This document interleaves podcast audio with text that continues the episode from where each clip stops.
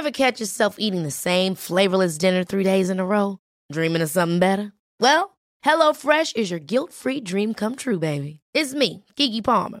Let's wake up those taste buds with hot, juicy pecan-crusted chicken or garlic butter shrimp scampi. Mm. Hello Fresh.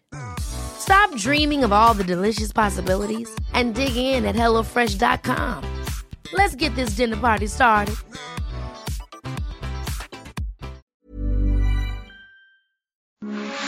Radio, con la H que sí suena y ahora también se escucha.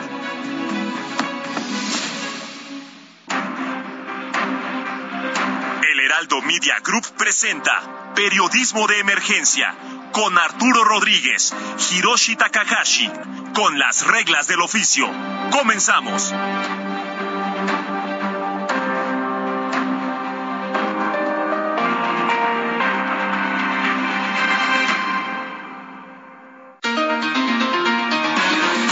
De la mañana con cuatro minutos y para nosotros es un privilegio poder saludarle una vez más en Periodismo de Emergencia. Yo soy Arturo Rodríguez y como siempre me da mucho gusto saludar a mis colegas, compañeros, amigos, empezando por Hiroshi Takahashi. Arturo Rodríguez, muy buenos días. Tenga muy buenos días usted que nos escucha en casa. Estamos totalmente en vivo desde la redacción del Heraldo Media Group con Brenda Hola Brenda, buenos días. Brenda Ruiz. ¿Cómo están Arturo, Hiroshi, Mónica? Buenos días. Y Monique, hola Monique, buenos días. buenos días, qué gusto saludarlos, verlos aquí en vivo y a todo color. Es un privilegio. Gracias, Mónica. Fíjate que pues cerramos la semana todavía con sobresaltos en el ámbito legislativo y, luego todavía Mónica viene a ponerle reggaetón a, Hiroshi.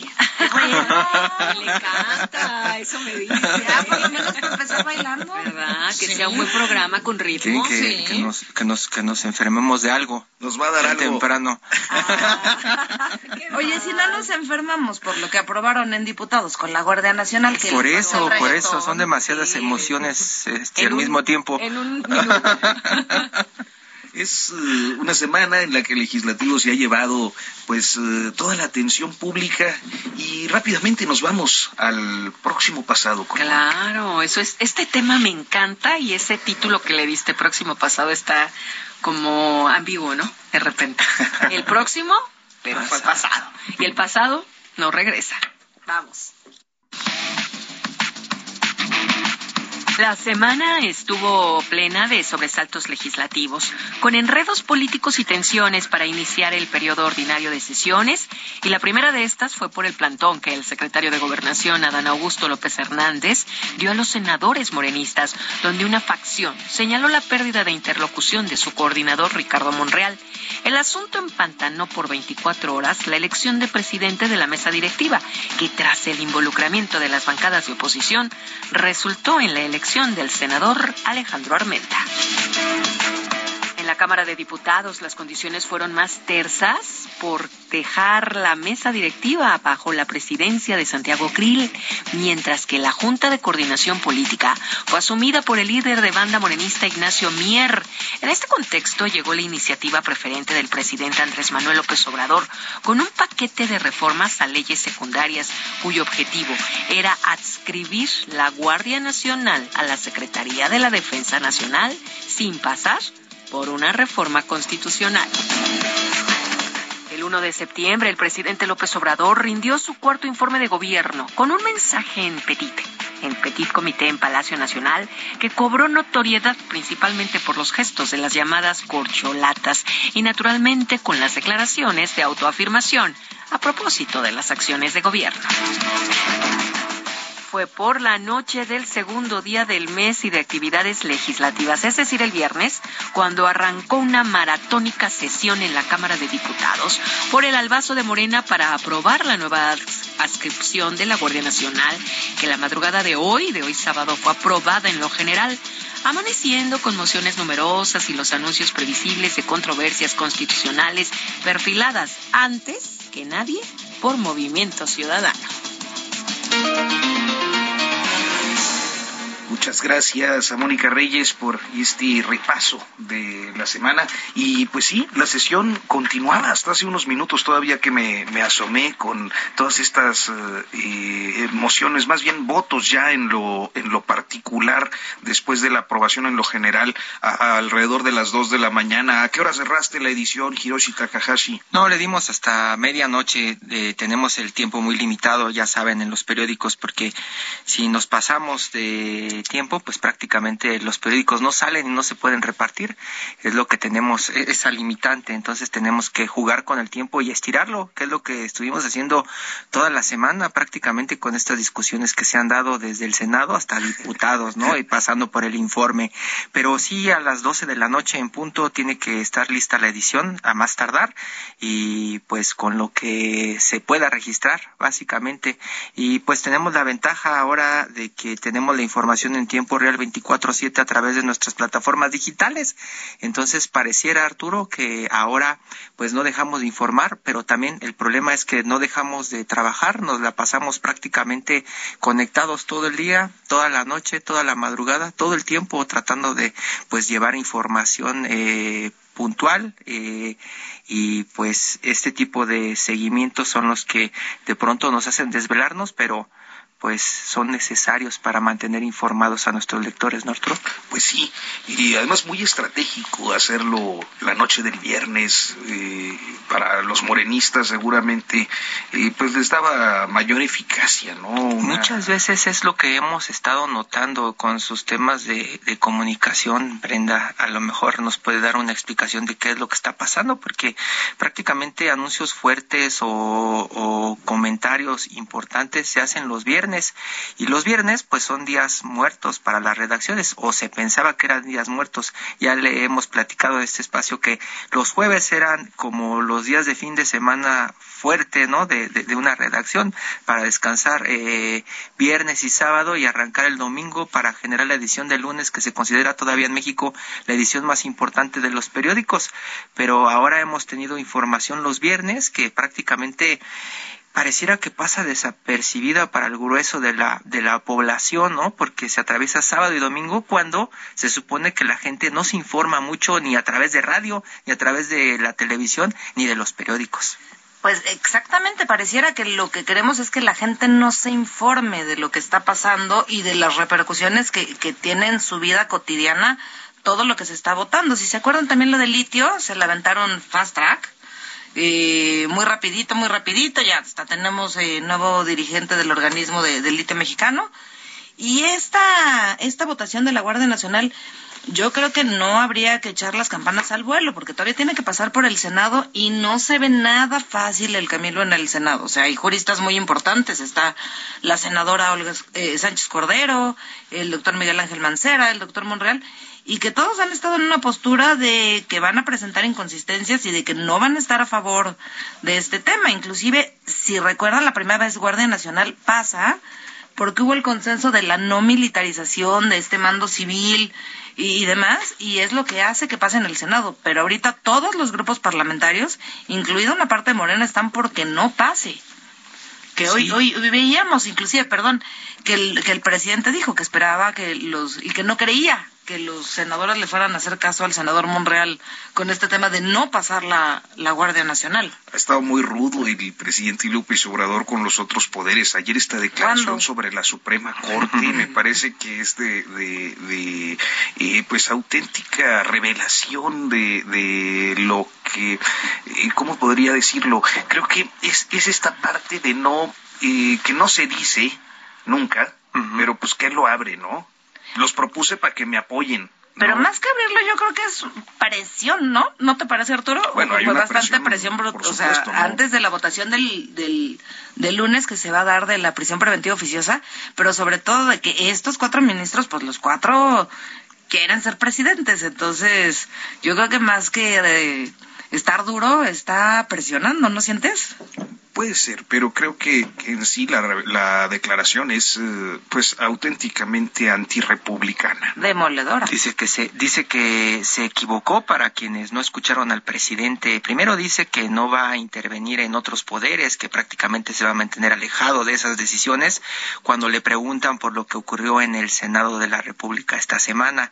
Esta semana pues vimos una disputa importante que ya le comentábamos en este espacio la semana pasada pero el presidente dice yo no me voy a eh, entrometer en lo que no me compete, prácticamente son independientes y toman sus decisiones y de pronto dice me equivoqué con el nombramiento de los ministros que propuse, ¿no? Porque prácticamente eh, pues lo que deja el presidente en la mesa es que no lo han apoyado en esta transformación que dice de México en la cuarta transformación.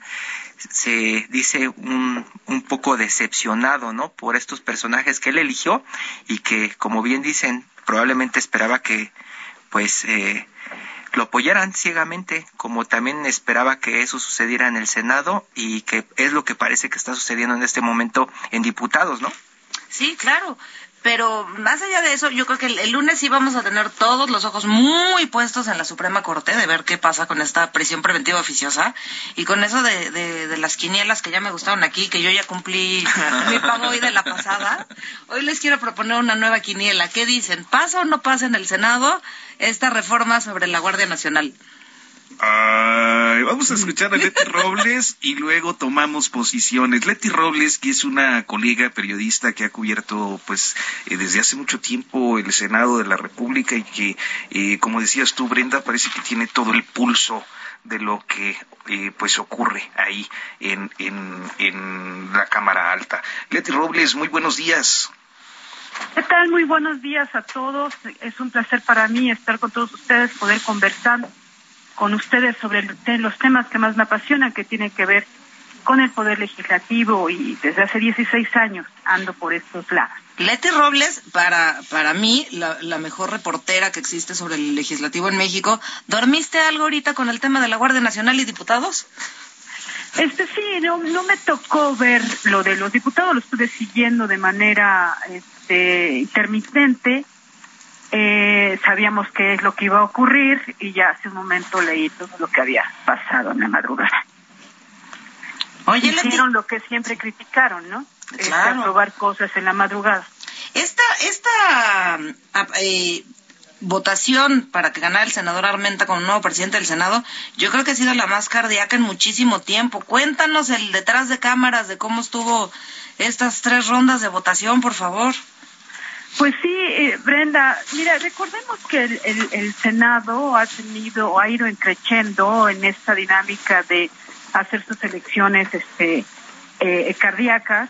Eh, vivimos, me recuerdo que tú estabas por ahí, esa elección sorpresiva, la de 2017, en la que el PAN quería presidir la mesa directiva, pero el PRI junto con los calderonistas dieron la sorpresa y volvieron a elegir a Ernesto Cordero como presidente en aquel tiempo ya en una evidente división que existía entre el PAN que dirigía Ricardo Anaya y los calderonistas que terminaron siendo o expulsados o renunciando al partido.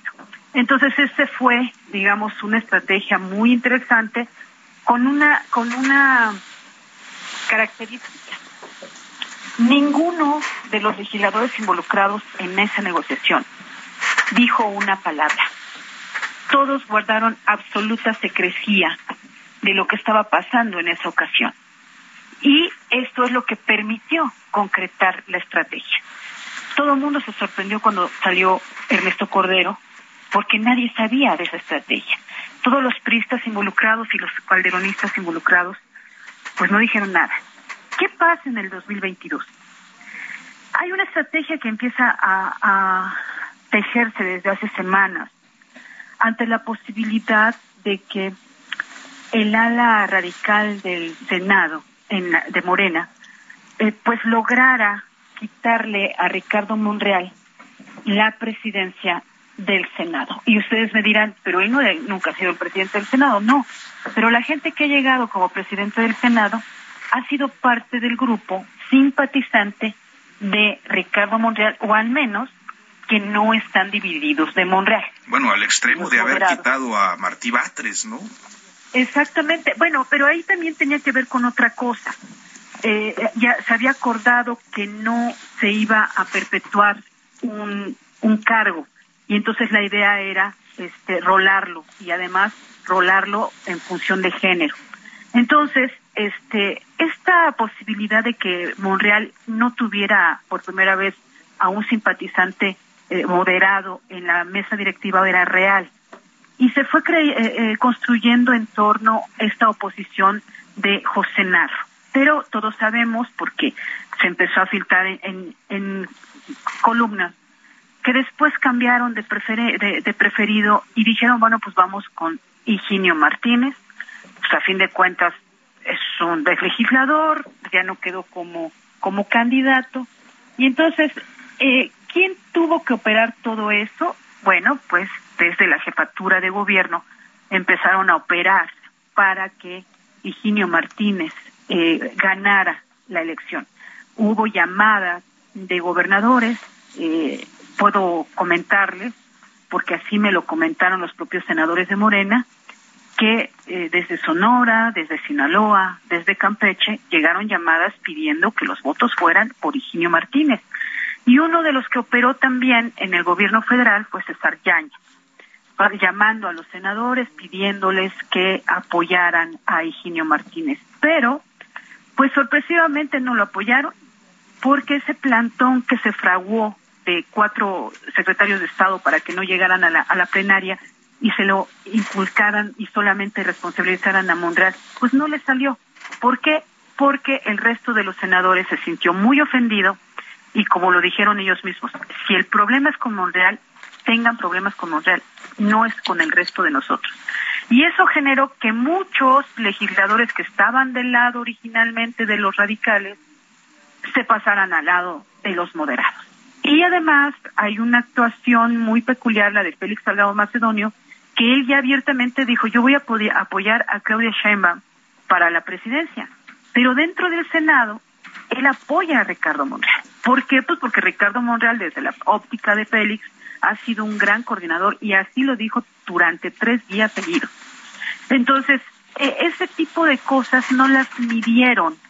Puedo decirles que el martes en la noche hubo incluso festejos en el Zócalo en el grupo que estaba encargado de operar todo esto, pensando que ya le habían quitado la posibilidad a Monreal. Pero al otro día de la mañana, cuando Morena dice no, sigue siendo Alejandro Armenta, pues entonces las, sonrisas se congelaron. ¿Y qué pasó ahí? Bueno, pues sí, como les decía, se, se, se fue creando durante meses de semana este acuerdo con la oposición en el sentido de que, bueno, si ellos me quitan el poder de FAD al quitarme la mesa directiva, yo puedo trabajar con mi gente, mis, mis cercanos, y sumarme a la oposición y así ya tienes una nueva mayoría. ¿Por qué? Porque a los 53 integrantes de la que forman la oposición actual, pues se irían aproximadamente 15, mínimo 15 de los morenistas, incluyendo a Monreal. Pero pues al momento en que Monreal gana la elección interna para que sea Alejandro Armenta, pues las cosas cambian. Entonces el, el acuerdo ya no este, fructificó y Monreal se queda en Morena porque a fin de cuentas él sigue teniendo el poder dentro de Morena. Ahora, ¿qué va a pasar? Pues sí, en cualquier momento, si las presiones internas aumentan, por ejemplo, hay legisladores que me han dicho que ya desde el gobierno y desde Morena les están diciendo que van, que ya tienen segura su reelección en el Senado. De esta forma, para jalarlos a que puedan en algún momento, pues ya pedir la destitución de Monreal como coordinador y por lo tanto como presidente de la Junta. Y ahí habría que ver también mucho de la historia del Senado, porque en alguna ocasión, les comento, eh, Diego Fernández de Ceballos fue retirado como coordinador del grupo parlamentario del PAN, pero él encontró los vericuetos jurídicos para mantenerse como presidente de la mesa de la Junta de Coordinación Política a pesar de no ser coordinador. y esos, y es, perdón, Leti, y esos vericuetos siguen, o sea, si le llegara a pasar al senador Monreal, ¿podría tomar el mismo camino que Diego Fernández de Ceballos? Sí, sí, y ahora eh, el hecho mismo de que Diego lo hizo es un antecedente, y en, en términos de derecho, recordemos que los antecedentes son fundamentales, porque el derecho se, se fundamenta en en lo que ya se tomó históricamente como decisión. Entonces aquí, pues eh, eh, Diego encontró esos sustentos jurídicos y se mantuvo y no lo pudieron quitar. ¿eh? Oye, y lo mismo puede ocurrir con, con, con Ricardo Monreal. Con Monreal. Justamente, eh, tuvo una cantidad de votos muy importantes para presidir la mesa él. Cuéntanos qué hubo detrás de este acuerdo eh, de la oposición para impulsar que Ricardo Monreal fuera presidente. O sea, ¿cómo pasa? ¿Por qué le vimos tantos votos? Porque lo que quieren es ya acabar con la mayoría de Morena. Y no porque y no porque no entiendan que un grupo parlamentario tiene mayoría. No, es por la forma de actuar de Morena. Morena es una mayoría aplastante, avasalladora, aplanadora, que no escucha, no ve. Y ustedes me podrían decir, bueno, Leticia, pero el PRI era igual. Sí, el PRI era igual hasta 1997. Después el PRI cambió, y cambió mucho, porque en la pluralidad, en la vida de pluralidad del Congreso de la Unión, el PRI se tuvo que convertir de esa aplanadora ciega, sorda, aplastante en una mayoría que aprendió a escuchar, que aprendió a cambiar de posiciones originales y que aprendió a presionar, porque también se convirtió en oposición. Y esa dinámica que imperó en el Congreso de la Unión desde 1997, empezando por Cámara de Diputados, y en el 2000 que llegó al Senado, hasta el año 2018, hasta agosto del 2018, cambió radicalmente a partir de septiembre del 2018. Pues y Morena. Este, pues, Leti, y creo que tenemos que eh, eh, irnos a corte. Te agradecemos mucho que nos hayas tomado esta comunicación, colega. Muy buenos días. Eh, buenos días. Gracias, Gracias. Vamos a hacer una pausa y continuamos. En un momento continuamos en Periodismo de Emergencia por el Heraldo Radio.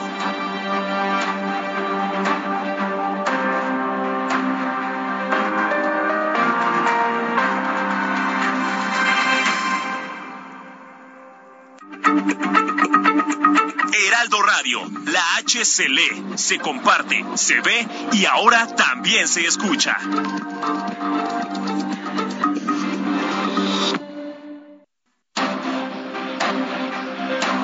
Regresamos a Periodismo de Emergencia con las reglas del oficio.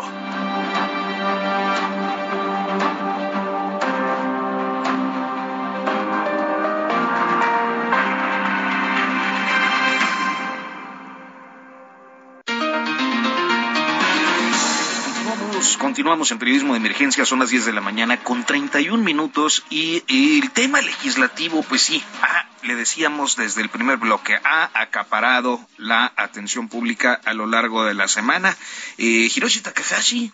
Sí, pues hemos estado platicando de cómo ha acaparado la atención, porque como le comentábamos desde el sábado y domingo pasados, este es un asunto que impacta en su vida, aunque usted piense que el tema de los políticos, el Senado, diputados, Palacio Nacional está alejado de su vida. Esto tiene una implicación directa con lo que usted va a vivir en el, en el próximo futuro, Arturo Brenda. Sí, y ahorita vamos a ver cómo nos va a impactar directamente el tema de la Guardia Nacional. A ver que, que yo sí estoy muy preocupada de ver qué van a hacer nuestros 128 senadores al respecto. Sí, y uno de los asuntos importantes dentro del Senado fue pues la elección de don Alejandro Armenta como nuevo presidente de la mesa directiva. Don Alejandro, buenos días. Qué gusto saludarles a Heraldo Radio, Arturo, Hiroshi, Brenda. Estoy para servirles. Ever catch yourself eating the same flavorless dinner three days in a row? Dreaming of something better? Well, HelloFresh is your guilt-free dream come true, baby. It's me, Kiki Palmer. Let's wake up those taste buds with hot, juicy pecan crusted chicken or garlic butter shrimp scampi. Mm. Hello Fresh. Stop dreaming of all the delicious possibilities and dig in at HelloFresh.com. Let's get this dinner party started.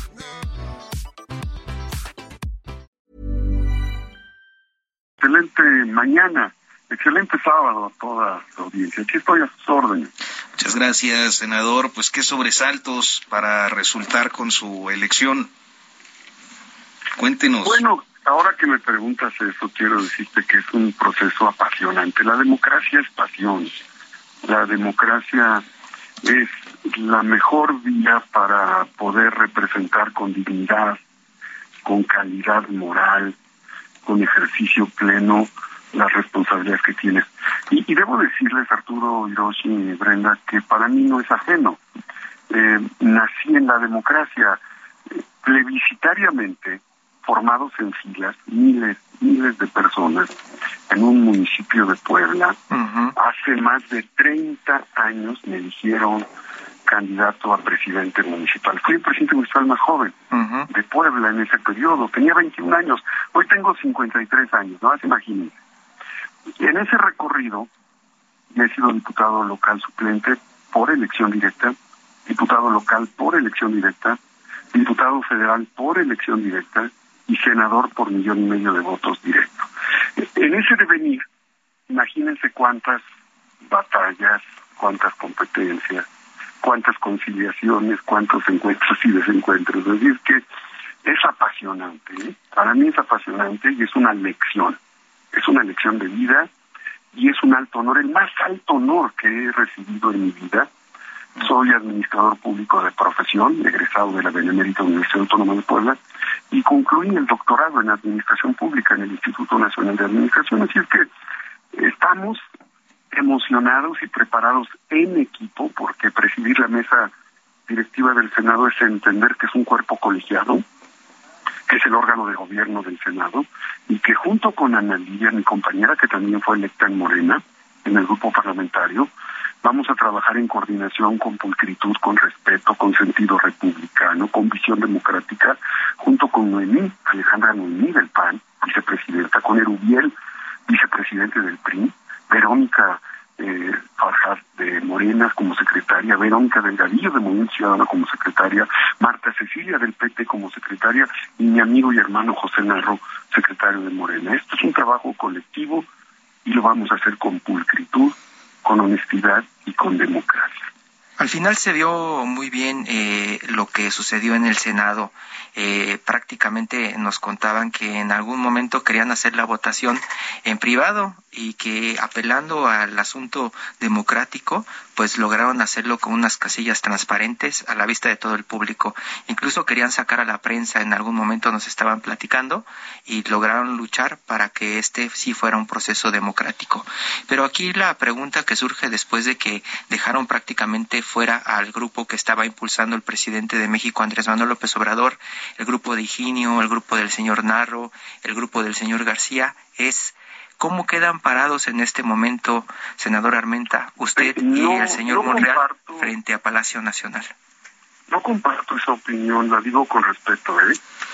Te lo digo con mucho respeto. No comparto la opinión porque este decir que era un grupo del presidente y otro grupo de no del presidente es una sería una descalificación. Yo yo soy parte del grupo parlamentario de Morena y junto con el presidente fuimos electos en el 2018 y asumo una dualidad, una dualidad política y representativa establecida en la Constitución. ¿Cuál es, es esa dualidad?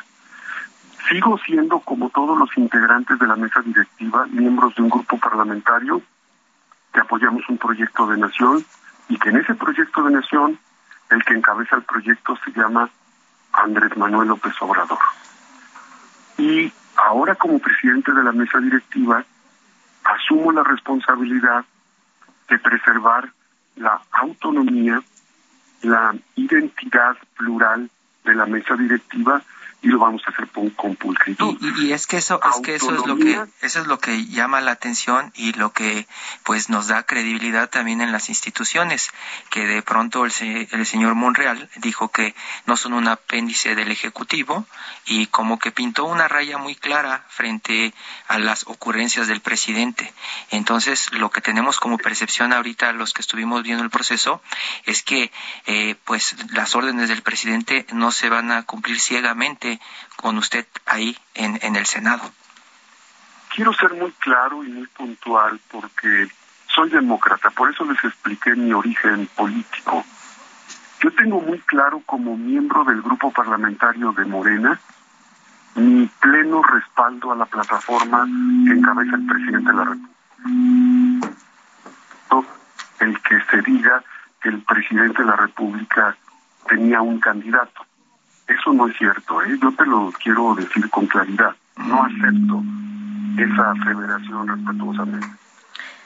Cuando tú participas, cuando tú participas en democracia, te dicen, a mí me eligieron, no me designaron. A Ana Lilia y a mí no nos designó nadie, nos eligieron democráticamente los compañeros del grupo parlamentario. Y tan fue así que al término de la elección, que todo México la pudo ver, no hubo nada oculto, con tanta dignidad y con tanto decoro, el senador Gabriel, el senador José Narro y el senador Higinio nos ayudaron hasta el final, hasta las 12 de la noche, a que lográramos la votación mayoritaria en el Pleno. Entonces, eh, primero quiero dejar eso en claro porque yo no aceptaría, soy un demócrata, sí, no aceptaría que se diga que hay bandos o grupos que pretendieron. Fueron bueno senadores los que democráticamente eligieron y a partir de ahí, con decoro, con, con mucha prudencia, con mucho sentido republicano, vamos a atender la tarea legislativa que tenemos. Sin embargo, bueno, las bancadas llegan... El concepto de autonomía, fíjense por favor este tema constitucional establecido en el artículo 59 40 y 56 de la Constitución. Autonomía significa que el poder ejecutivo es autónomo. Autonomía significa que el poder legislativo es autónomo. Significa que el poder judicial es autónomo. Y hay coexistencia en el Estado de Derecho que nos hemos dado los mexicanos en nuestra república. Bajo ese contexto y bajo el apego a la ley, vamos a trabajar con pulcritud, porque eso es lo que se merecen los mexicanos y las mexicanas. Claro, presidente. Oye, y en este sentido, ¿cuál dirías que es el, el, camino que va a seguir el nuevo presidente del Senado para convencer a las senadoras y a los senadores que no estuvieron convencidos en un inicio en estas rondas de votaciones de, apoyar tu presidencia? He estado dialogando. ¿eh? Te, quiero comentar que ayer aquí en Puebla eh, vino mi amigo, el senador Mancera públicamente el senador Mancera, ya lo han de tener ustedes en el monitoreo, el senador Mancera expresó confianza en la mesa directiva, porque están representados también. Eh, he hablado con el senador Julián de Rentería del PAN y desde luego él, eh, pues en su postura, que, que, es respetable, eh, no significa que no vaya a haber diálogo, la política es diálogo. Con el PRI he estado en comunicación, sin duda, con respeto. Con, con este Movimiento Ciudadano estoy en contacto. Con el PES he estado en contacto. Con el PT, con el Partido Verde Ecologista acaba de expresar la, el reconocimiento a la mesa directiva. Nosotros fuimos electos democráticamente. No hay forma de querer menospreciar un proceso auténtico. Ejercemos autoridad porque fuimos electos, no fuimos designados. Y, es diferente cuando eres designado a cuando has sido electo. Así es que nosotros fuimos electos y por lo tanto tenemos autoridad, porque en la democracia se gana por un voto y se pierde por un voto. Oye, presidente, y en este mismo sentido, una vez que, que, termines con esta operación de, de, diálogo con las demás eh, fuerzas políticas del Senado, ¿Qué sigue eh, en el Senado de la República y el tema de la Guardia Nacional? ¿Vamos a ver un fast track como se vio en diputados o en el Senado sí vamos a ver foros, una discusión más amplia eh, de lo que vimos en un día en, en la Cámara de Diputados? ¿Qué es lo que procede en este sentido, Brenda? Hay una hay un reglamento, hay una ley orgánica que regula los procedimientos para atender las minutas. Hay cámara de origen y hay cámara de destino. Nosotros somos cámara de destino. La cámara de origen la encabezó para esta minuta, para esta iniciativa del señor presidente, en la Cámara de Diputados. Ellos hicieron su proceso legislativo con plena autonomía y ahora nos toca a nosotros hacer nuestro proceso legislativo. ¿Cómo se dirime el proceso legislativo, Brenda? El proceso legislativo se dirime a partir de que llega la minuta a la mesa directiva. Hoy es sábado, seguramente la estarán haciendo llegar. El día lunes seguramente nos notificarán formalmente. Esta minuta se analiza, se plantea con los coordinadores de los grupos parlamentarios. Hay una junta de coordinación política que establece en términos de las posiciones de cada grupo parlamentario la ruta que quisieran de manera conciliada eh, proceder. Hay una ruta que es la que establece el proceso legislativo ordinario y esa ruta nosotros en la mesa directiva la tenemos que seguir. Pero esa ruta que la mesa directiva tiene que seguir debe de estar en plena coordinación con los integrantes de la Junta de Coordinación Política, que es el órgano que integra a todos los coordinadores de las y los senadores representados en esta en esta asamblea legislativa. Así es que ese es el procedimiento que vamos a seguir. Yo estoy estudiando ahorita, aquí tengo la nota informativa de la iniciativa con proyecto de decreto por el que se reforman y adicionan y derogan diversas disposiciones de la ley orgánica de la Administración Pública Federal. Acuérdense que soy eh, soy profesional de la Administración Pública, es apasionante de la ley de la Guardia Nacional, de la ley orgánica del Ejército, la Fuerza Aérea, la ley de, ascensos y recompensas del Ejército y la Fuerza Aérea, y en materia de Guardia Nacional y Seguridad Pública. Vamos a analizar cuáles fueron los cambios concretos que se, que se dieron y desde luego eh, lo que les puedo garantizar, Arturo, Hiroshi, con cariño, de verdad, con gratitud a la oportunidad que siempre me han ustedes brindado cuando fui presidente de la Comisión de Hacienda, fueron muy generosos. El Heraldo de México siempre ha sido generoso conmigo y, en ese mismo sentido quiero decirles que nuestro actuar será pulcro, nuestro actuar será apegado a la ley. Si nosotros nos apegamos a la ley no va a haber problema. Si no nos apegamos a la ley, pues va a haber una mayor eh, discusión, aunque apegándonos a la ley. Y es que, es que, don Alejandro. ¿eh? Sí, sí, sí, apegándose a, la ley es lo que se ha visto. La percepción es que eh, el señor Monreal, usted se han apegado a la ley, pero el que no se está pegando a la ley y las críticas surgen por ahí, pues es prácticamente el presidente de esta nación. Yo respeto, como lo explicara Voltaire, este gran filósofo, tu opinión y, esa es la tarea que ustedes tienen que hacer, los que hacen análisis del actuar de las autoridades y, tenemos que respetar esas opiniones. En el Senado hay, hay disensos y hay consensos. en ese sentido, la democracia es plena. Es que este, la libertad de expresión es plena y nosotros tenemos, nosotros tenemos que hacer preservar esa, ese sentido democrático. Fíjense lo que les voy a decir ahorita en, dos segundos.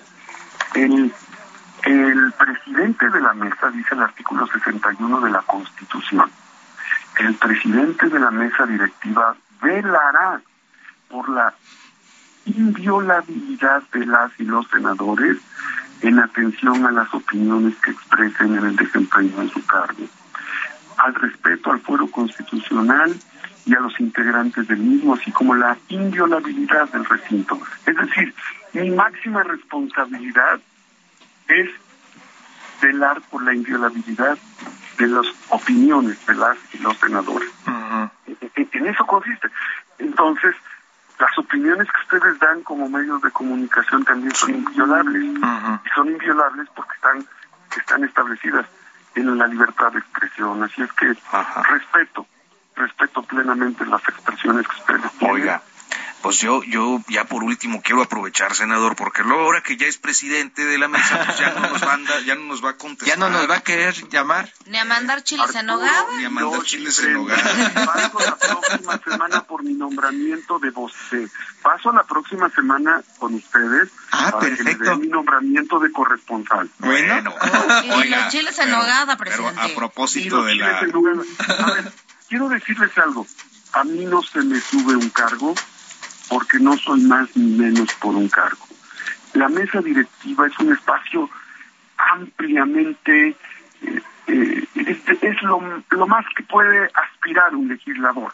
Ujú. Es a lo más que puede aspirar un legislador, sin duda. Oye, presidente, entonces la gubernatura tampoco se te subiría. Es, es intenso, es intenso. Era con lo que quería aprovechar. pero es tan efímero, es tan efímero Arturo, Hiroshi, Brenda, que hay que entender que la, ser presidente de la mesa implica asumir con decoro, con prudencia, con un alto sentido de unidad, y a eso me voy a dedicar todos los días.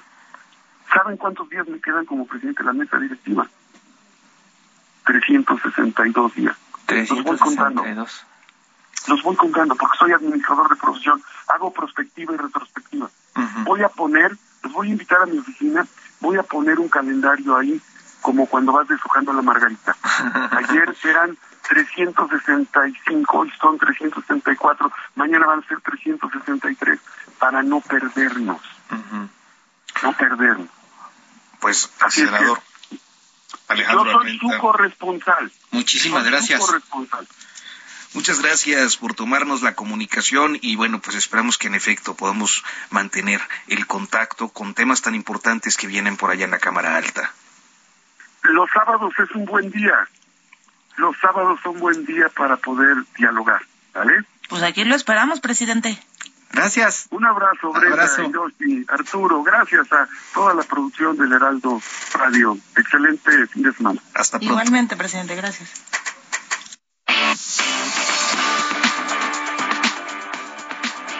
Llegamos, llegamos a nuestra A tu sección favorita, Arturo.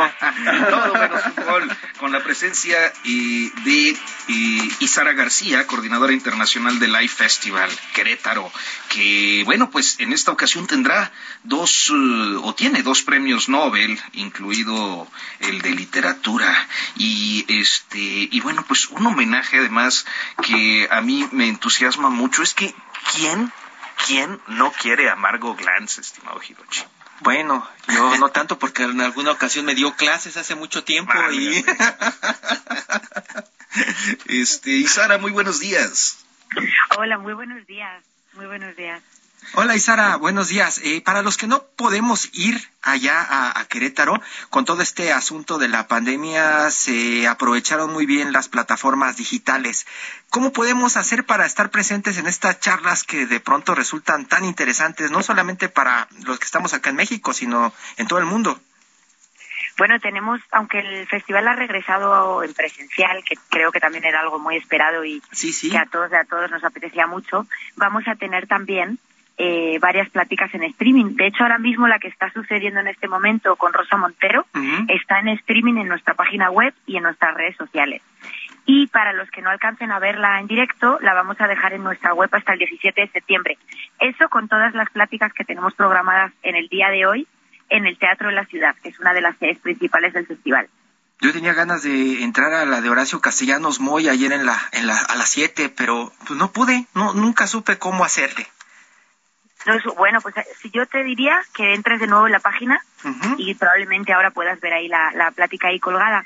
Y aprovecho que os estaba escuchando mencionar a Margot desde el festival. Nosotros también queremos mucho a Margot y estamos muy contentos de poder hacer también un homenaje para ella, que va a ser hoy precisamente en la tarde, a las 5 de la tarde está programado esta actividad. Y ahí nos podemos meter, como dices, con streaming, los que no podemos estar en Querétaro hoy.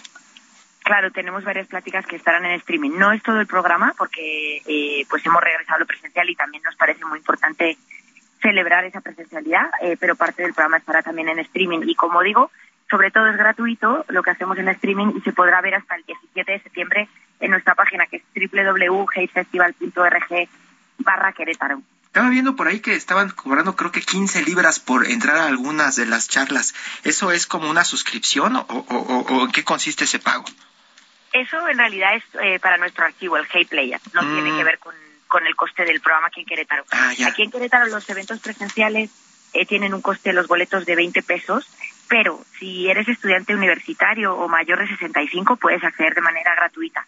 Y además, eh, con la novedad de que este año las actividades que hacemos fuera del centro histórico, tanto en las seis delegaciones de la ciudad que no están en el centro, como en tres municipios del estado de Querétaro, son totalmente gratuitas. ¿Cuál fue el sold out de, de, de este High Festival en, en- en esta ocasión, en esta entrega? Que hay, hay muchísimos, este, eh, pues estrellas, hay muchísimas estrellas de la literatura, pero ¿quién es el, eh, eh, el que más eh, reventó la taquilla?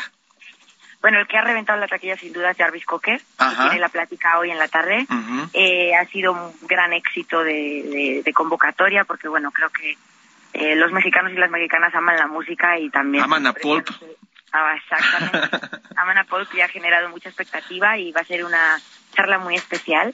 Eh, pero también fíjate que el concierto de Jorge Viladons, ahora mismo la charla con Rosa Montero está prácticamente llena. Eh, la conversación de Margot Grants también lo va a estar. Ujú. Hemos tenido muchos eventos con muy buena acogida. Hay muchas ganas de participar en actividades culturales.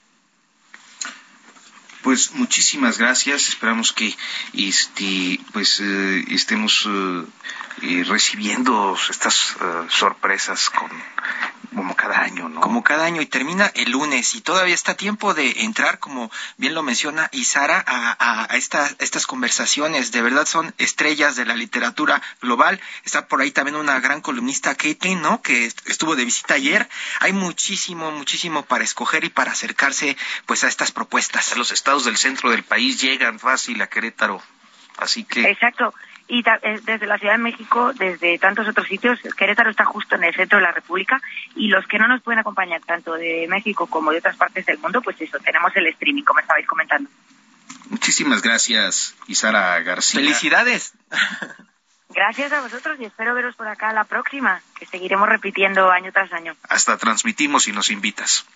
Oh, pues, pues, Eh. pues claro que sí, hay que hablar ahora después que al aire, nos ponemos a ello. Buenísimo. Buen día, hasta Bueno. pronto. Muchas gracias, hasta pronto, chao. Y bueno, pues llegamos ya a la parte final de este espacio y mañana, bueno, tenemos todavía más por repasar de la Sí, agenda y pública. de, y de- primera mano escucharon ya este pues al, al que está a cargo del Senado prácticamente, ya, ya lo escucharon. Oye, que no deja de ser interesante, fue el informe de presidencial y prácticamente pasó desapercibido con todo esto. Pasó de noche. De noche. No dio nota, prácticamente como decimos en la redacción. No es dio que la nota eran los las gesticulaciones de las corcholatas, ¿no? Ahí en el, en el recinto, creo que fue. Sería, sería como... En lo anecdótico, ¿no? Prácticamente es como ir a buscar una nota de sociales, ¿no? Este, Sí. Los detalles, el color, pero pues es cuando no da nota. Pues bueno, y, y curioso este eh, episodio, este momento, el día del presidente opacado por los sobresaltos legislativos. Ya mañana seguiremos platicando de diferentes temas de la agenda pública. Brenda Ruiz, Hiroshi Takahashi. Arturo Rodríguez. Que tengan bonito sábado. Hasta mañana. Gracias.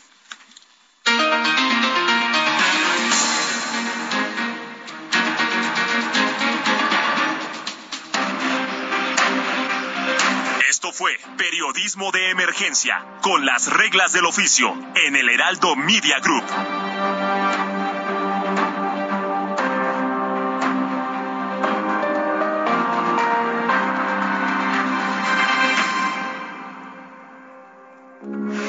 Heraldo Radio, con la H que sí suena y ahora también se escucha.